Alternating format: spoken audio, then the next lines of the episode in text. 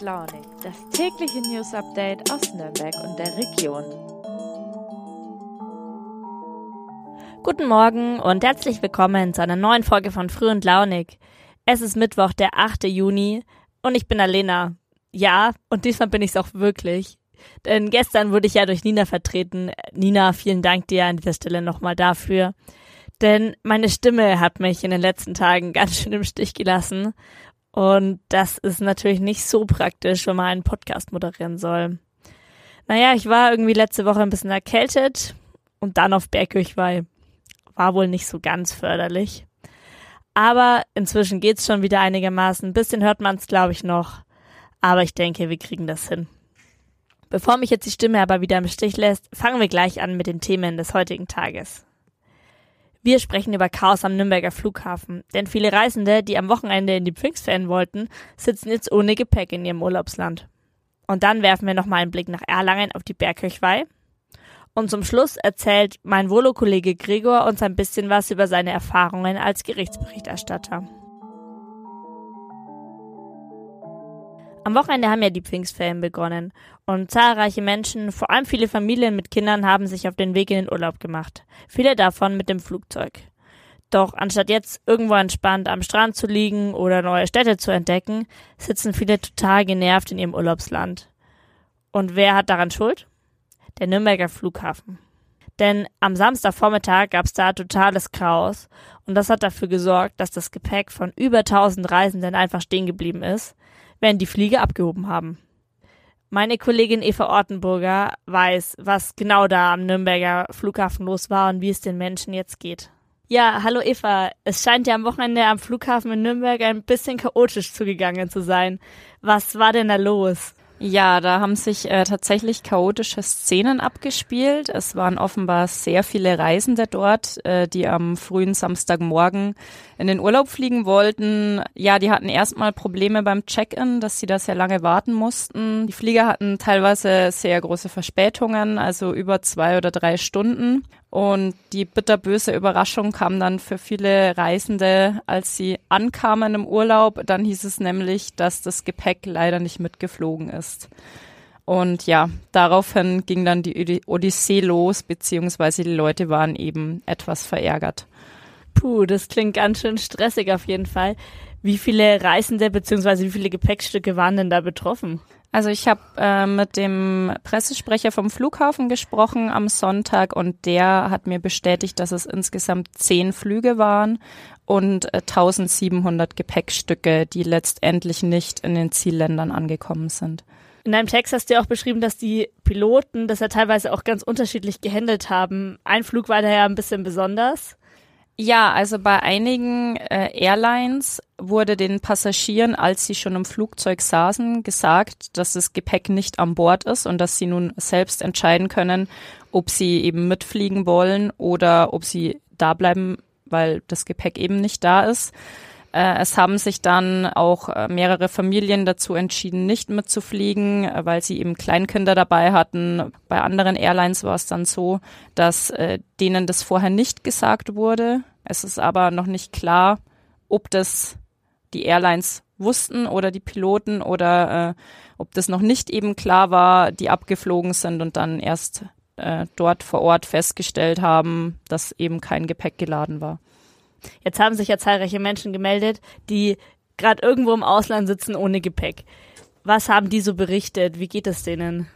Ja, die sind natürlich sehr frustriert und auch extrem sauer. Was die jetzt noch mehr stört, also die Gründe, warum das Gepäck nicht geladen war, waren ja einerseits äh, technische Probleme bei der Gepäcksortieranlage. Die hat nicht richtig funktioniert. Dadurch konnte das Gepäck nicht richtig sortiert werden äh, und nicht in die richtigen Flugzeuge geladen und äh, auch eine Knappheit an Personal am Flughafen.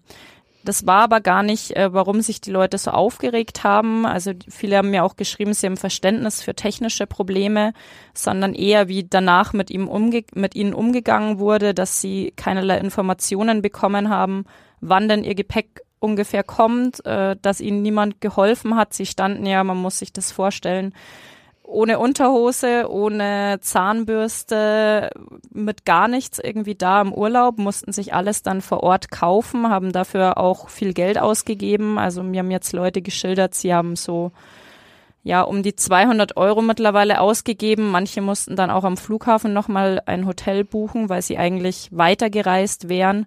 Und viele, denke ich, sind jetzt mit dem Nerven einfach am Ende und total frustriert, weil sie eben ja in der Luft hängen und nicht wissen, wann ihre Koffer letztendlich ankommen.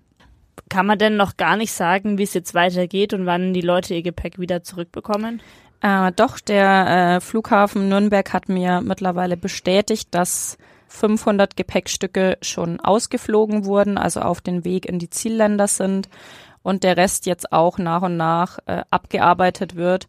Also normalerweise läuft es so ab, dass das Gepäck einfach mit dem nächsten Flugzeug mitgeschickt wird, das in dieses Land fliegt.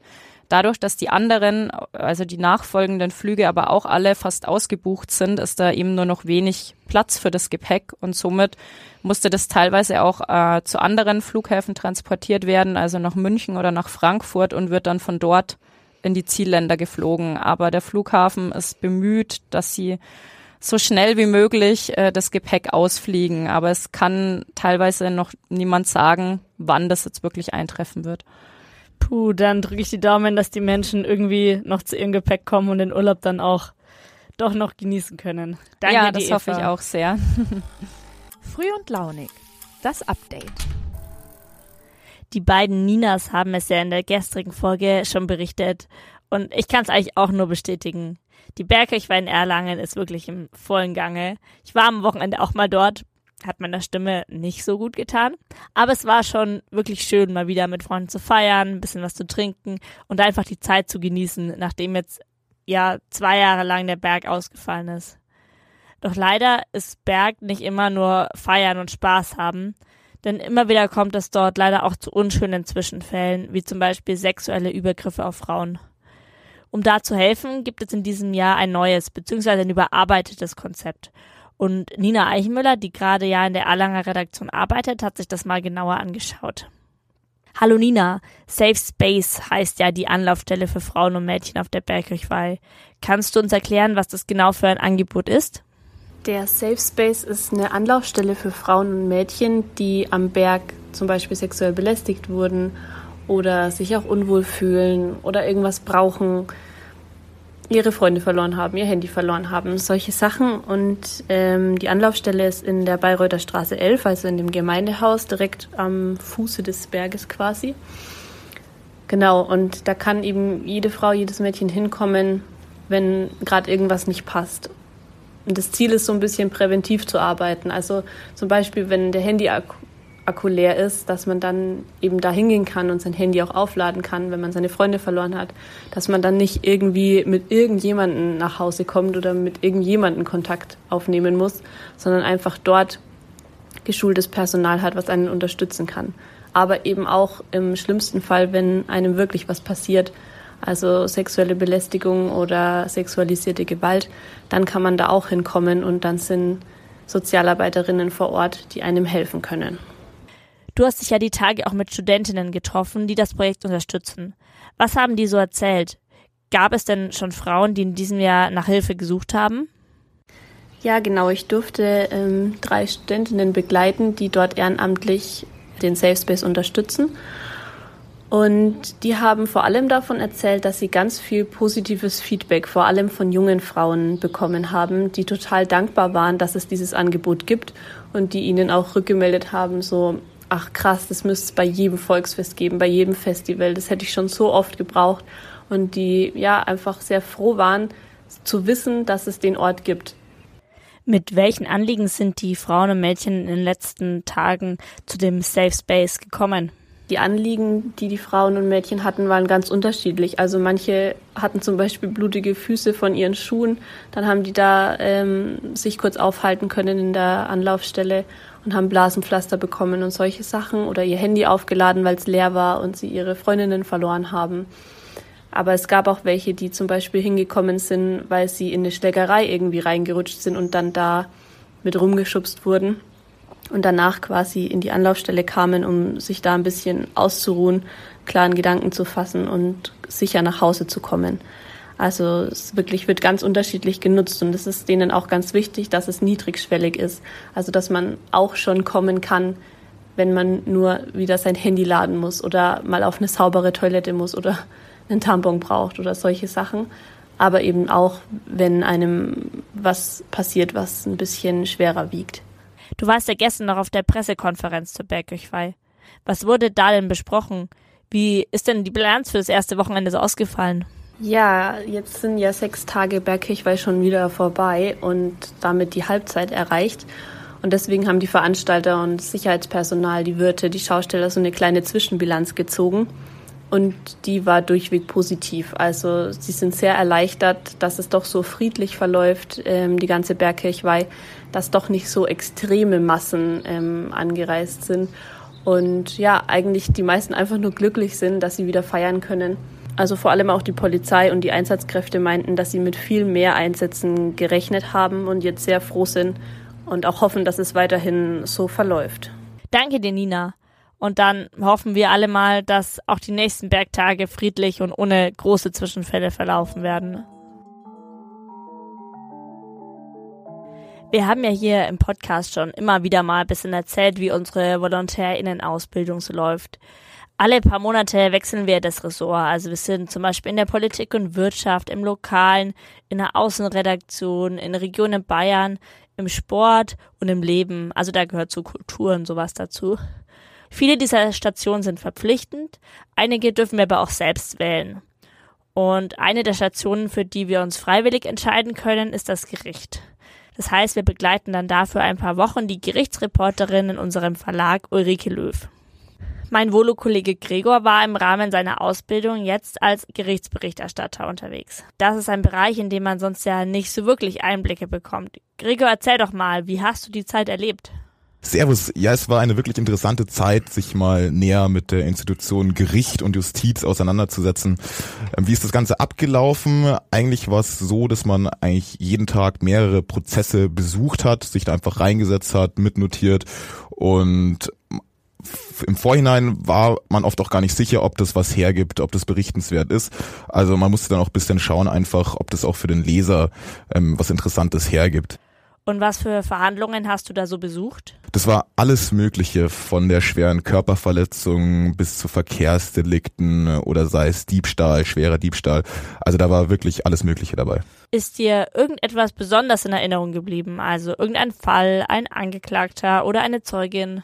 Ein Fall war auf der einen Seite tragisch, aber auch kurios. Da ging es um ein Nürnberger Ehepaar, das in einer relativ kurzen Zeit 61 Medikamentenrezepte gefälscht hat und diese Rezepte dann verkauft hat, um sich den eigenen Drogenkonsum zu finanzieren.